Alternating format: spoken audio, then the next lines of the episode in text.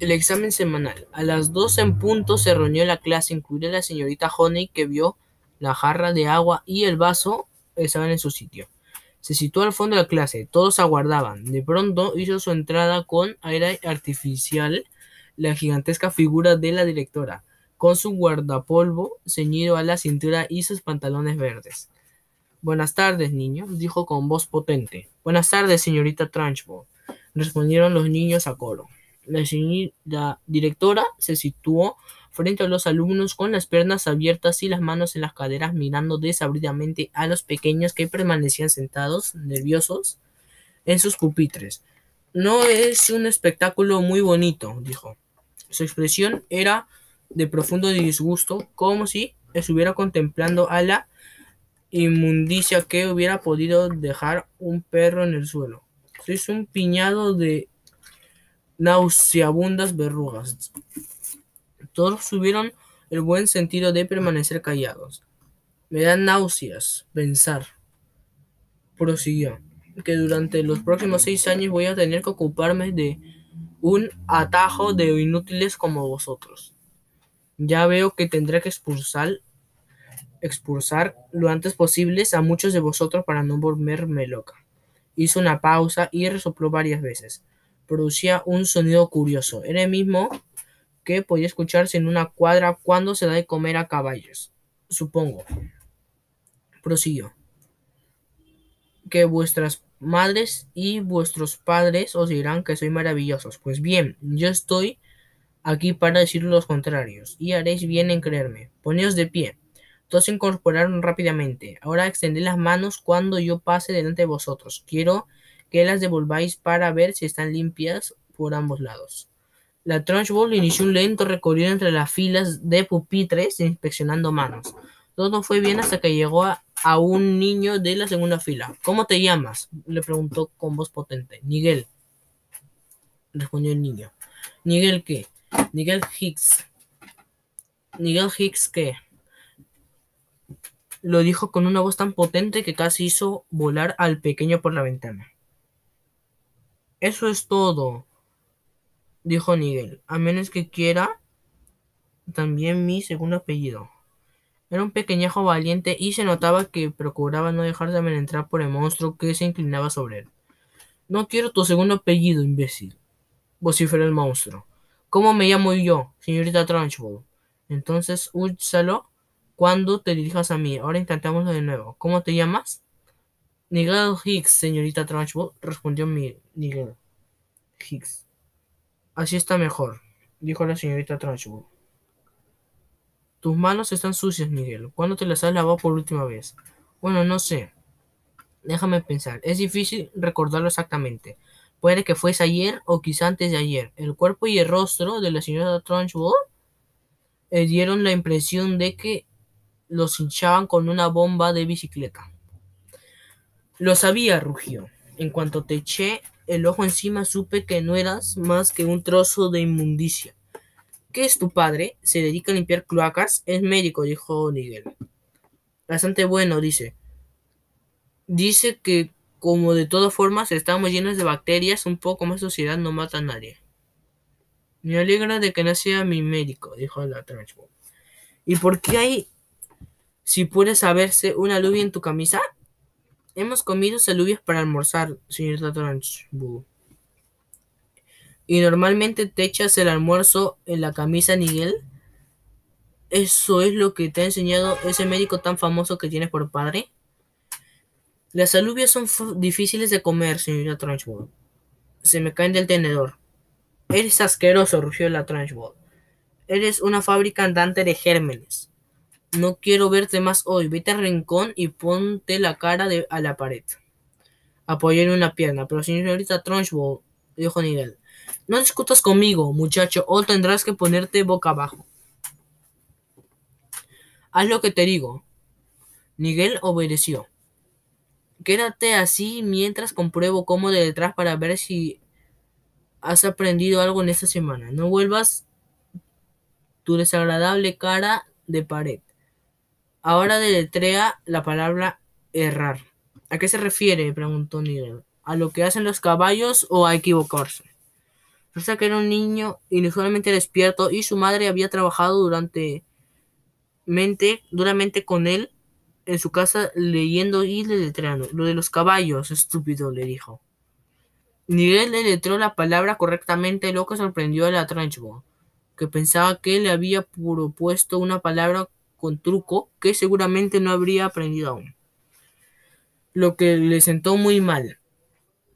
Miguel, haciendo equilibrio sobre una pierna y de cara a la pared, dijo: La señorita Honey nos enseñó ayer una palabra muy difícil. ¿Y qué palabra es esa? preguntó amablemente la Trunchbull. Cuando más amable era su tono de voz, mayor era el peligro. Pero Miguel no tenía por qué saberlo. Dificultad, respondió Miguel. Ahora todos sabemos deletrear dificultad. ¿Qué tonterías? dijo la Trunchbull. No está previsto que aprendáis palabras largas hasta que tengáis ocho o nueve años. Y no me digas que en clase sabéis deletrear esa palabra. Me está mintiendo, Nigel. Pregúntale a cualquiera, dijo Nigel, corriendo un tremendo riesgo. Los relucientes y peligrosos ojos de la Trunchbull recorrió la clase. Tú, dijo, señalando a una niñita diminuta y bastante boba llamada Prudence. Para su sorpresa, Prudence la deletró muy bien, sin la menor vacilación. La Trunchbull se quedó verdaderamente sorprendida. Mmm, gruñó. Supongo que la señorita Honey consumiría toda la clase para enseñarlos esa sola palabra. Oh no, exclamó Nigel, la señorita Honey nos la enseñó en tres minutos de una forma que no se olvida. Nos enseña así muchas palabras. ¿En qué consiste ese método mágico, señorita Honey? Le preguntó la Trunchbull. Yo se explicaré, dijo el arriesgado Nigel, saliendo en ayuda de la directora de la señorita Honey. Puedo bajarme este pie y volverme para explicárselo. Nada de eso, tronó la Trunchbull. Quédate como estás y explícamelo. Está bien, dijo Nigel, vacilando peligrosamente sobre la pierna.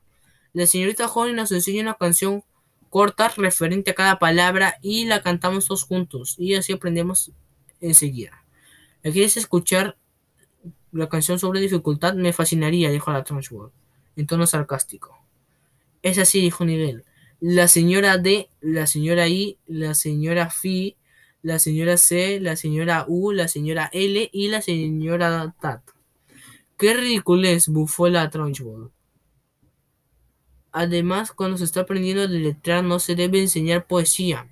Suprímalo en el futuro, directora señorita Trunchbull, señorita Honey. Pero así les enseñó algunas de las palabras más difíciles, dijo la señorita Honey. No discuta conmigo, señorita Honey. Tronó con voz potente la directora. Haga lo que le digo. Voy a probar ahora con las tablas de multiplicar para ver si la señorita Honey os ha enseñado alguno de eso. La Trunchbull había regresado a su sitio frente a los alumnos y su diabólica mirada recorría, recorría lentamente las filas de pequeños pupitres. ¡Tú! rugió, señalando a un niño llamado Rupert, que se sentaba en la primera fila. ¿Cuánto son dos por siete? Dieciséis, contestó sin pensárselo Rupert. La Trunchbull avanzó lenta y silenciosamente hacia Rupert, al igual que una tigresa acechando a un cervatillo. Rupert captó la señal al instante de peligro y gritó precipadamente. Son catorce. Dos por siete son, dos, son catorce. Dos por siete son dieciocho, no dieciséis. Ignorante babosa, vociferó la Trunchbull. Haznos, estúpido cabeza de chorlito. Mientras tanto, se había situado justamente detrás de Rupert, y de repente extendió con una mano del tamaño de una raqueta de tenis, agarró el pelo de Rupert. Este tenía una hermosa cabellera rubia. Su mamá creía que era bonita y le, y le gustaba dejarla crecer más de lo normal. La Trunchbull sentía el mismo odio por el pelo largo de que los niños por las trenzas y las coletas de chicas. Estaba a punto de demostrarlo. Agarró un puñado de las melenas Rupert con su mano gigante, alzando un músculo sobre el brazo derecho, levantó al desdichado niño por encima de su asiento y lo sostuvo en alto. Rupert empezó un alarido, se retorció y contorsionó dando patadas en el aire y chillando como un cerdo al que están degollando. Mientras la señorita Trunchbull gritaba, 2 por 7 son 14, 2 por 7 son 14. No te voy a soltar hasta que lo digas. Desde fondo de la clase la señorita Honey exclamó, Señorita Trunchbull, por favor, suéltele, le está haciendo daño. Puede arrancarle el pelo. Bien podría si no deja de forcejear, contestó desabrigadamente la Trunchbull. Dilo, rugió la Trunchbull. Di dos por siete son catorce. Date prisa o empezaré a subirte y a bajarte como si te arrancara el pelo. Y tendremos bastante para rellenar un sofá. Venga, chico. Di dos por siete son catorce y te soltaré. Dos, dos por siete son catorce, dijo jadeando. Rupert, tras lo cual la Trunchbull, haciendo honor a su palabra, abrió su mano y literalmente lo soltó. Estaba a bastante altura y cayó a plomo sobre el suelo donde rebotó como un balón de fútbol. Levántate y deja de lloriquear, dijo la Trunchbull. Rupert se levantó y regresó a su pupitre, frotándose el cuero cabelludo con ambas manos. La Trunchbull volvió a situarse frente a la clase. Los niños permanecían en sus sitios como hipnotizados. Ninguno de ellos había presenciado algo así antes. Era una auténtica diversión. Era mejor que una pantomima, que solo con una gran diferencia. En esa habitación había una enorme bomba humana frente a ellos, a punto de explotar en cualquier momento y reducir a trozos a cualquiera de los chicos. Los ojos de los niños estaban fijos en la directora. No me gusta la gente pequeña, dijo esta. Nadie debe ser pequeño. Deberían ocultarlo de la vista y guardarlos en cajas como pieles pinzas de pelo y los botones. Nunca me pude explicar por qué tardan tanto los niños en crecer. Creo que lo hacen a propósito.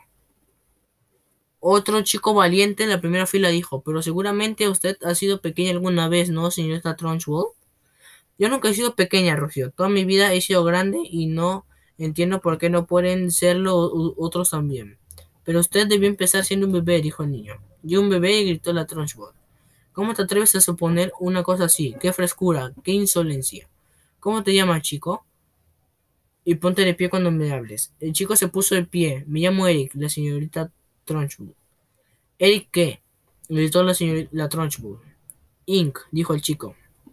No seas animal, ese apellido no existe.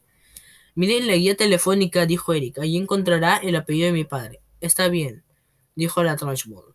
Puede ser que te apellides Inc., jovencito. Pero deja que te diga algo. Tú no eres indeleble. Si tratas de dártelas de listo conmigo, te borro enseguida. ¿Deletrea qué? No entiendo, dijo Eric. ¿Que deletree qué? ¿Que deletres qué? Deletrea la palabra qué. Q.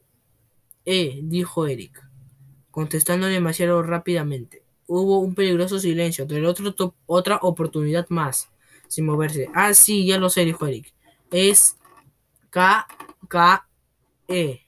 Es más es fácil.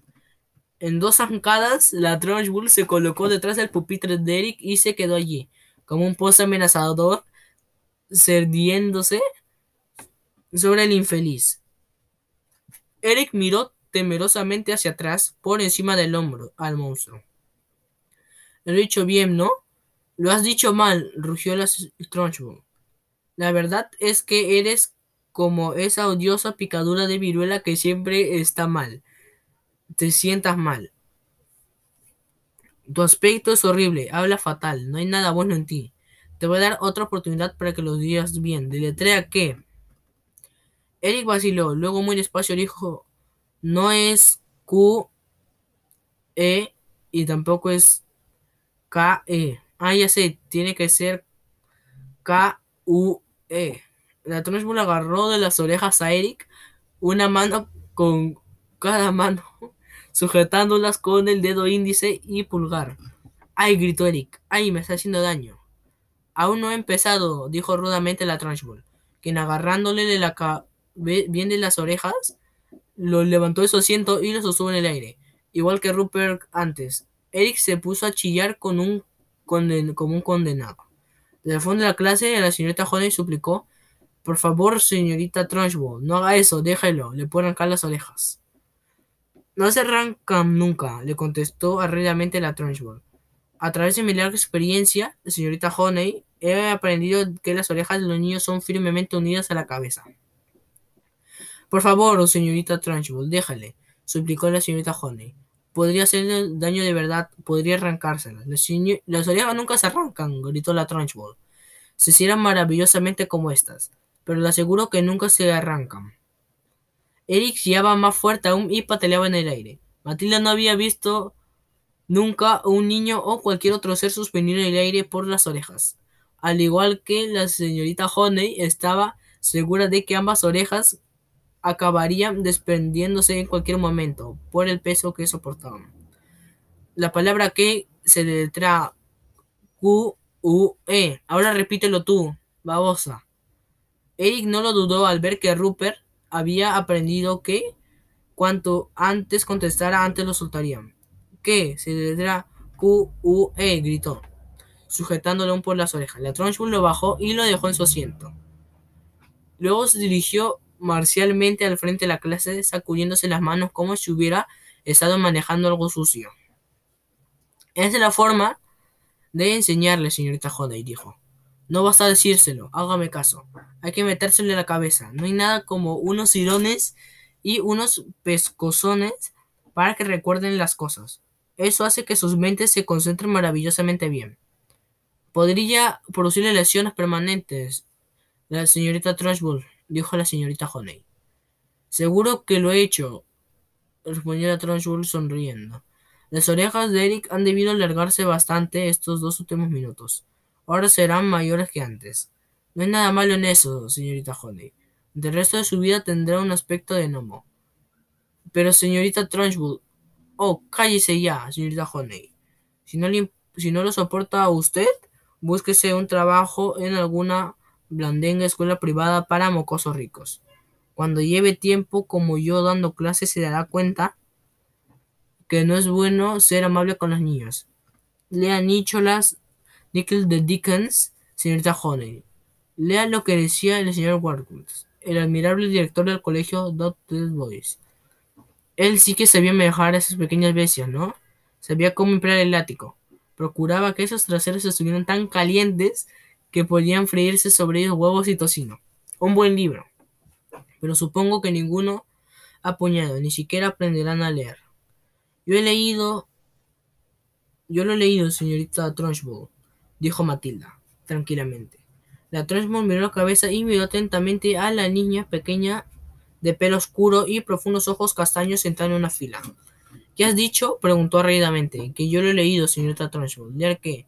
Nicholas Nickleby, señorita Trunchbull. Me estás mintiendo, presumida, gritó la Trunchbull, mirando aviesamente a Matilda. Dudo que, que haya un solo niño en la escuela que haya leído ese libro y tú un renacuajo de infantil que me crea esta trola, ¿por qué lo haces?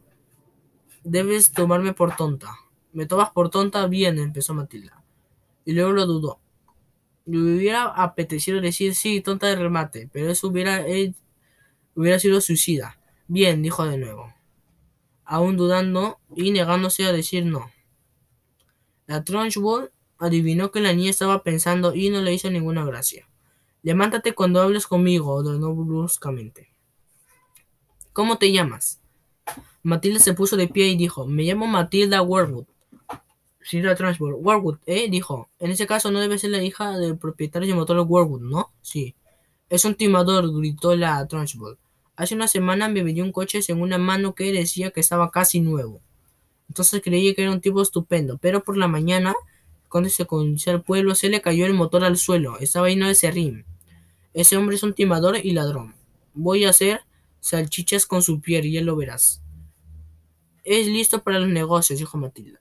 Es un bandido, eso es lo que es. La señora Honey me ha dicho que tú también eres lista.